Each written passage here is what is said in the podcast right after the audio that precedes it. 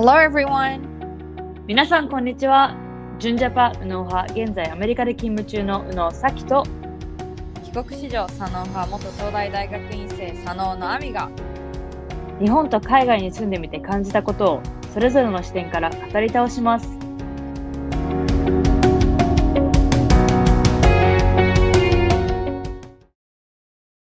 えー皆さんこんにちは、えー本日はちょっとかなり遅れてしまったんですけれども、亜美さん、社会人おめでとうございます。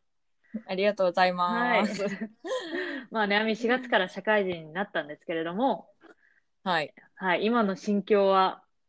どうですか？心境はね、なんかやっぱり今年は本当にこのコロナの影響もあって、あの4月1日から出社っていうのはないので、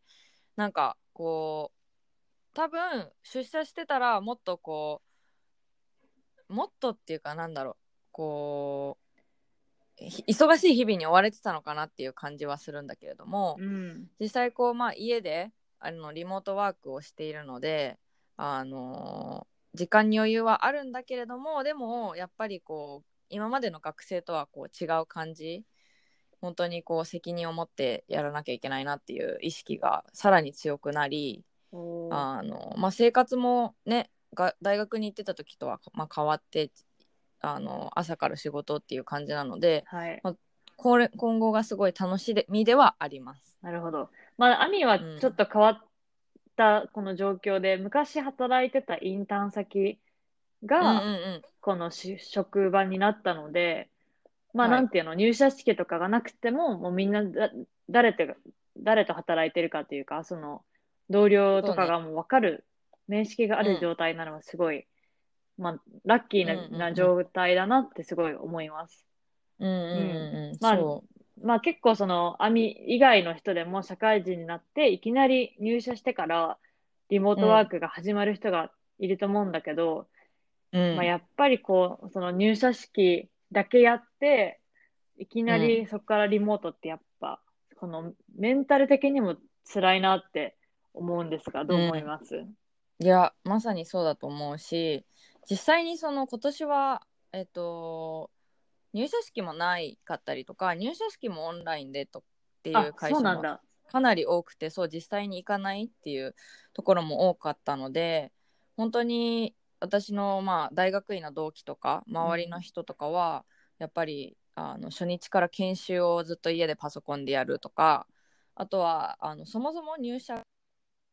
遅れた人っていうのも中にはいるのでだ。本当に多分その想像してたさこう新社会人のみたいな感じでは全くなく本当に大変みたいに言ってる子は結構います。確かに。入社が1ヶ月遅れるってさ、もうなんか、この今のご時世だからバイト先とかもないだろうし、本当に家に閉じこもる 1, か1ヶ月って感じになりそうだよね。そうあとなんかまあなんかすごいいいところはあのーえっと1ヶ月仕事はないけど普通にまあその前から4月入社って言ってたから4月の給料は払うみたいな、あでももうほぼ有給扱いというかえ。あの全く仕事はしないで実際に研修とかも始まるのは5月からですみたいな子も中にはいあ、てだ。まあ、。だからねこうお金は入るっていう意味ではそのバイトとかはしなくてもいいかもしれないけれどもでもさすがにさこう外にも行けない状況で遊びにも行けないし、うん。ねなんかずっと家で何してるのっていう感じだよねそれこそ、うん、テレビ見て YouTube 見て Netflix 見てみたいな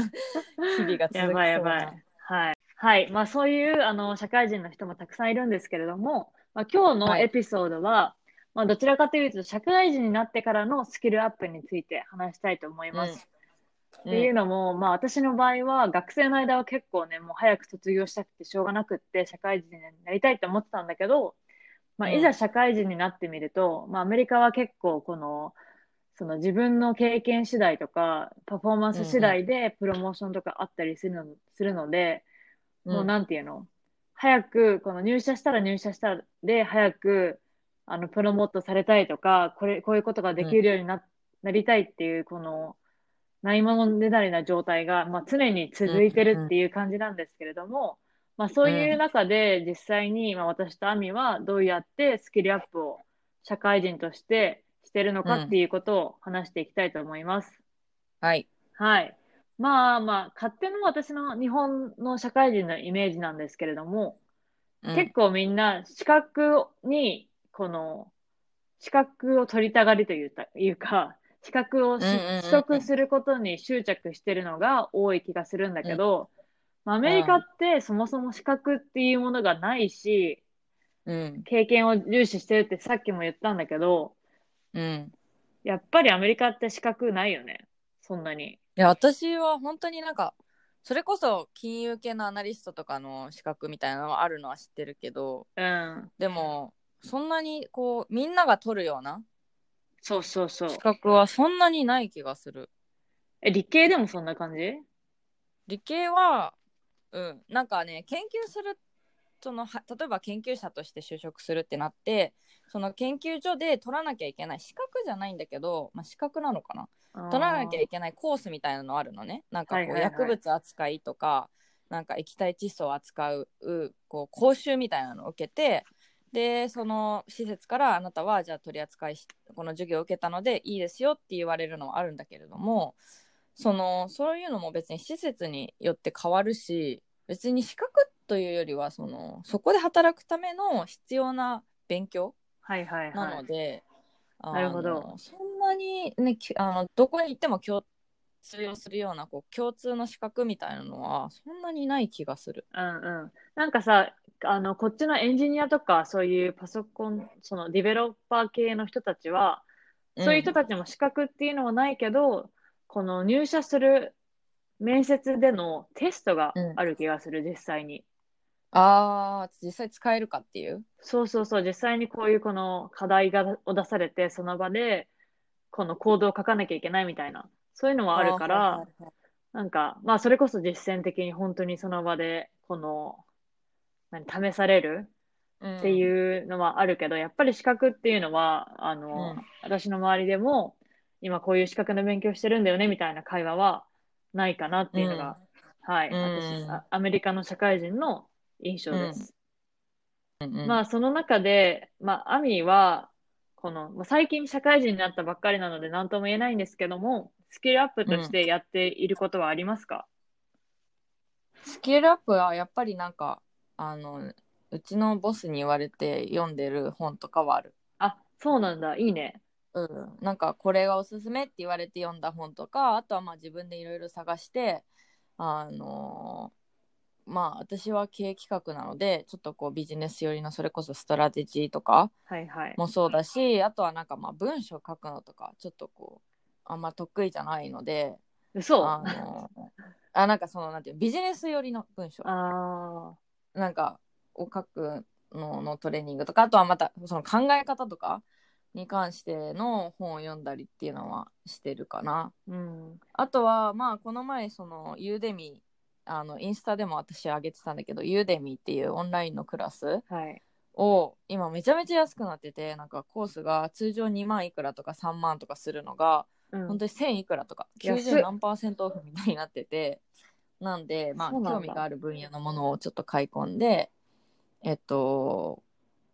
ちょろちょろオンライン授業は受けてるうん。受けてえ、っている、うかさ、そのアミのこの理系のバックグラウンドから、このうん経営企画というポジションに行くっていうのは、やっぱり未だに私はびっくりしてるんだけど、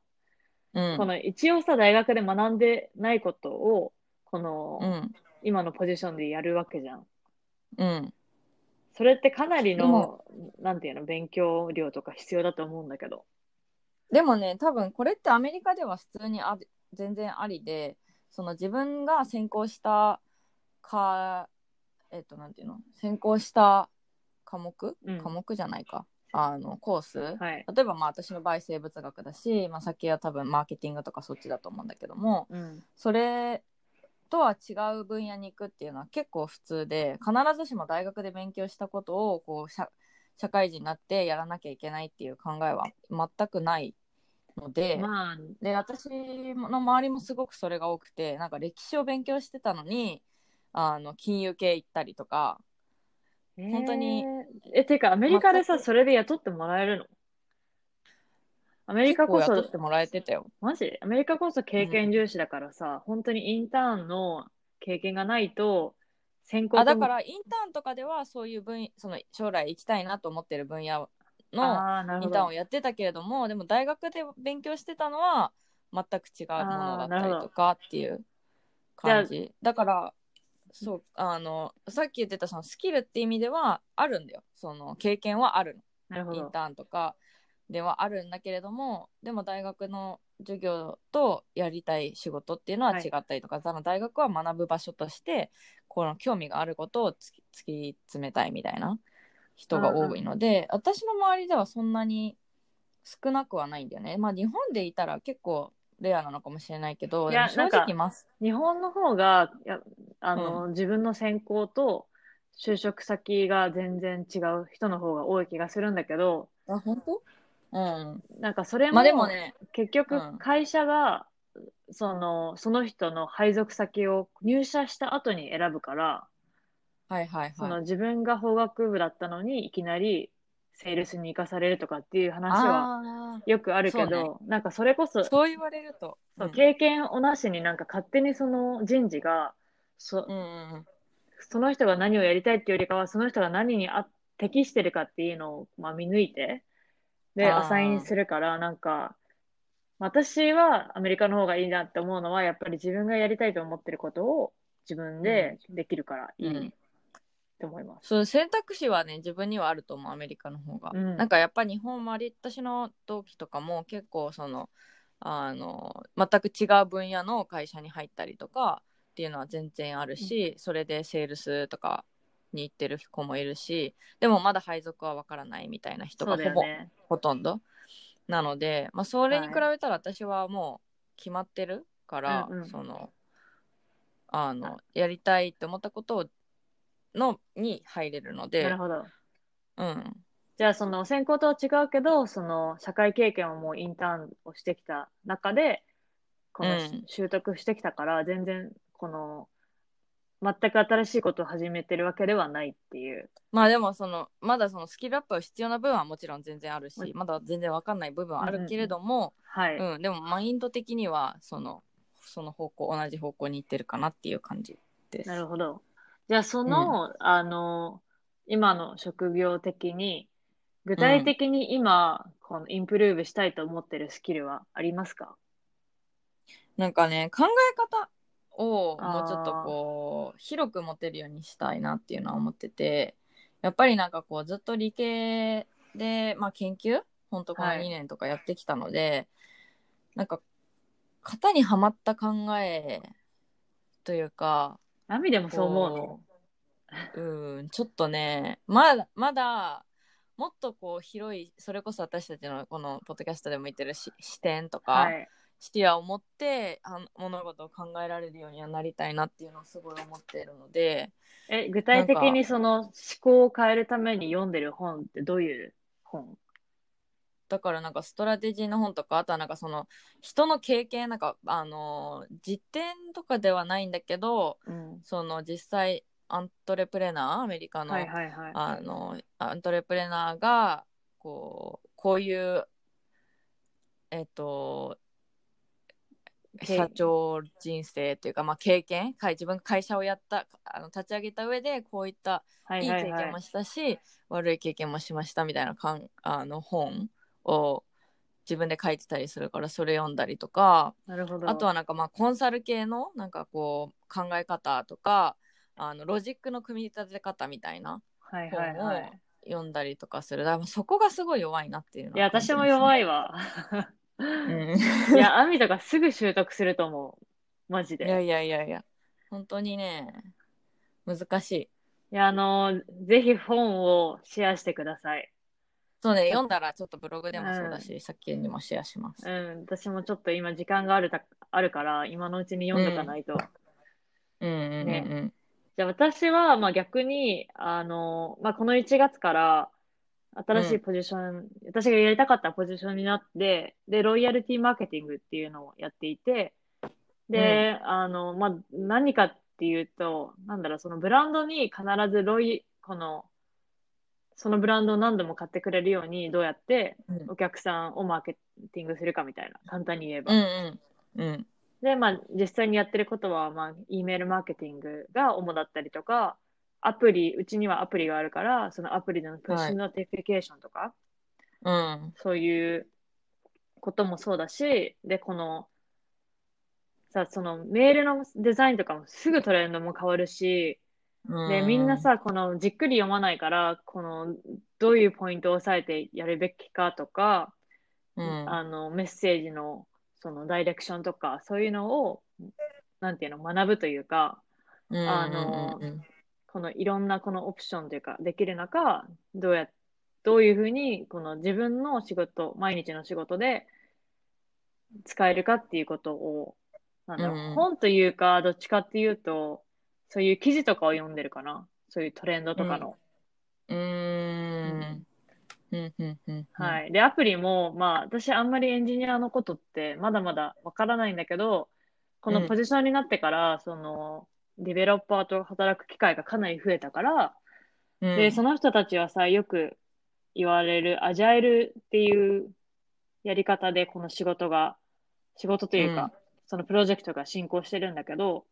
うん。そういうアジャイルのその考え方とかも、なんとなくは分かった、分かってたけど、こう完全にパートナーシップとして働く中で、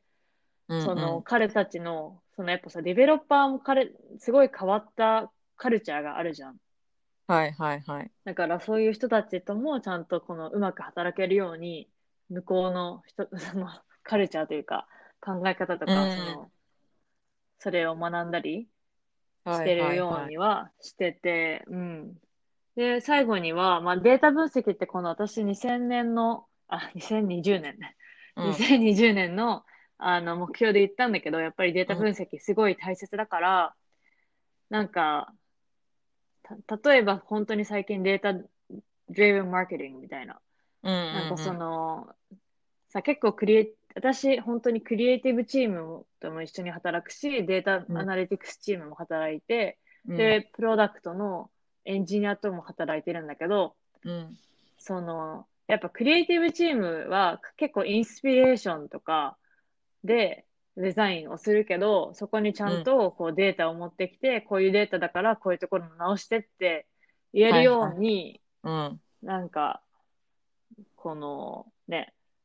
それは、それこそはさっき言ってたオンラインコースとか、うん。取ったりとか、記事を読んだりしてます。はいはいはい。結構幅広く知識をこう増やさなきゃいけない感じだね。さっきのそうだ。ね。うーん。うーん。そうかも。言われてみると。うんまあでもなんかどれもすごい興味があるし、か毎日の仕事に関わってくることだから、うん。まあ学んでて苦はないかなっていうのがうん、私の心境です。うん。はい。まあでは、この、まあスキルアップって、まあ、漠然としたこの目標なんだけど、うん。実際にアミは、あの、仕事面でもゴールとか、その目標は立てたりしますか、あのね、うち、その、人事評価というか、にも関連してくる、その、あの、上半期と下半期で分けて、その、ゴールを最初に立てるっていうのは、なんか、はいはい。まあ、仕事の一環としてあって、なので、えっと、立ててます。もちろん、その、作業的なこういうのをやりたいとか、これは終わらせ、このプロジェクトは終わらせるみたいなプあのゴールもあるし、どちらかというと、こう、自分の、あの、ビジネスマンパーソナル、はいそうはいはい。そうそう、あの、そう仕事する人としてのもうちょっとこうビジネススキルアップとか、あとはなんかこう、社会人としての振る舞いみたいなのとか、もっとこう自分に関係する、自分の行動とかに関係してくるようなゴールとかも一応掲げてます。うんうん。なんか私も結構、ていうか全く一緒で、うん。私、うちの会社の人事が、うちはね、クォーター制なので、本当に3ヶ月ごとに、うーん。あの、私の上司とcareer development の話をするんだけど、はい。あの、アメリカがすごい私私的に働きやすいなって思うのは、うん。なんかこの、上司が、上司が人事から言われたからミーティングをやるんじゃなくて、この私が積極的に、うん。この career development のミーティングのこの場を設けうて、ん。ガツガツ話す機会がいつでも作れるっていうのがすごいいいなと思ってうて。で、それとはこの別にその3ヶ月ごとうん。に、えっと、一応オフィシャルでちゃんと人事に submit しなきゃいけないうんドキュメントとはあるんだけど、はいはい。そう。で、その、3ヶ月ごとに OKR って言われてて、うん結構その、Google とかで取り入れられてる、 objective で、キ KR は key result っていう、うん。なんか大きい、オブジェクティブってどっちかっていうと、この大きい目標で、うん。この大きい目標に到達するには、な、どういう手段が必要かみたいな、うん。それがキーリザルトで、まあ3つとか4つ書くんだけど、うん。そう。っていうのは、あの、3ヶ月ごとにやってるから、やっぱり、あの、前のゴール設定の話のエピソードでも言ったんだけど、うん。私かなり、し何短期型、短期集中型だから、3ヶ月ぐらいの目標がすごい合ってる。うーん、そっか、うちも、うちは本当さっき言った半年なんだけど、でもその3ヶ月地点で、あの、一応中間面談みたいなのして、どうですか？あっていうのはある。うん。で、そこでまたこう、ゴールをアジャストしたりっていうのは全然あるし、でもやっぱり仕事上でもね、さちゃんとこう、あの、かん頭の中だけじゃなくて、こう書き出して、ゴールを決めるっていうのはすごく重要だなっていうのは思います。そうそうそう。んなんかその中の一つで、プレゼンのスキルを、パプレゼンというか、 public speaking のスキルを上げたいってうんいうことを言ってたら、うその、それこそオンラインクラスで、受けたいのあったら、まあ、ここまでの budget なら受けていいよっていうことで、一つね、受けます。この、この、かえっ、と、Q2、くセカンドクォーターで。えうん。だから楽しみでうんす。会社もそういうふうにこうサポートしてくれるのはすごくいいよね。スキルアップのために、まあ、お金出してくれたりとかさなんかこう時間を作ってくれたりみたいなのって。ううんうん。はい。まあ、さっきのその、話と被るんだけど、まあ、アメリカはね、こう、上司に自分からプロモーションというか、あの、おお願いするんだけど、日本って、まあ、アミが働いてる会社はあんまり日本のコーポレートって感じじゃないけど、結構この上司から言われるというか、人事の評価を待つイメージがあるんですが、いやまさにそうだと思います。なんかまあ私の知り合いのその、まあ、いわゆるこう大手企業にいる人とかはやっぱりこうあの待つ。自分から行くっていうことはほぼないらしいし、まあもちろんその例えばゴールを決めてそのそ目標を決めてそれにその振り返りとかでこれだけ達成しましたみたいな自分でこうあのキャ昇格っていうかそのプロモーションしてもらえるぐらいの、こう人になりましたよっていうアピールはもちろんできるんだけれども実際に多分そのダイレクトにあのこう昇格昇級したいですみたいなのを言う人はほぼいないしやっぱそれはこう会社のが決めるっていうのが多分日本は。そうだよね。うんちょっととタブーみたいなね。そうそかそうだよね。